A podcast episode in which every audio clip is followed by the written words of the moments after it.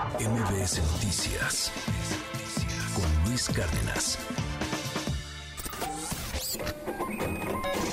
Economía y finanzas con Pedro Tello Villagrán. Las 8 con 4 minutos. ¿Se dio la inflación en la primera quincena de febrero? Pedro, buenos días.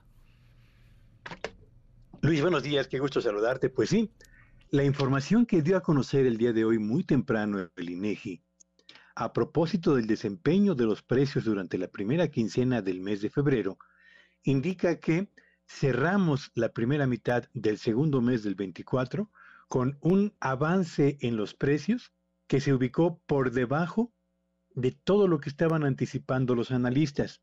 De hecho, el comportamiento de los precios en la primera quincena de febrero ha sido el mejor para el mismo periodo en los últimos 10 años.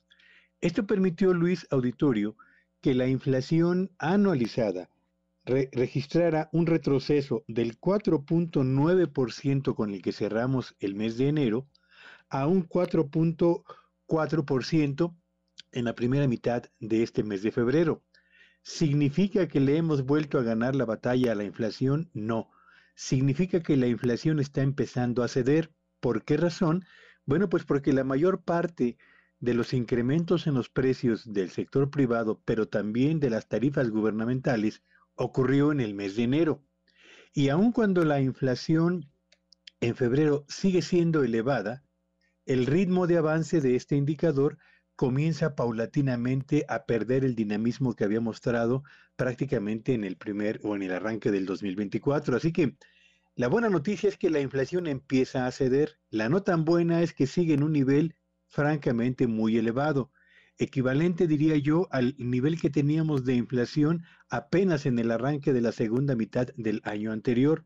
Así que se mantiene la idea de que vamos a tener inflación para rato y que alcanzar la meta que el Banco de México tiene por obligación constitucional de tener una inflación que oscile entre el 2 y el 4%, lo vamos a lograr hasta mediados del año 2025.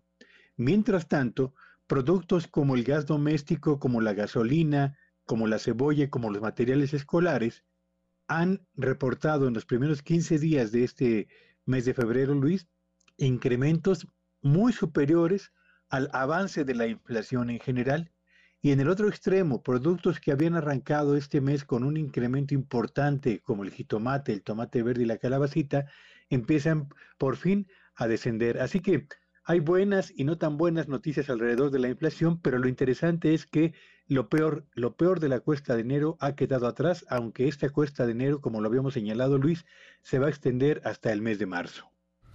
Gracias, querido Pedro. Como siempre, te mando un abrazo y te seguimos en tus redes. ¿Cuáles son? Síganme en X en arroba Petello Villagrán y que tengan un espléndido día. Gracias, es Pedro Tello. MBS Noticias con Luis Cárdenas.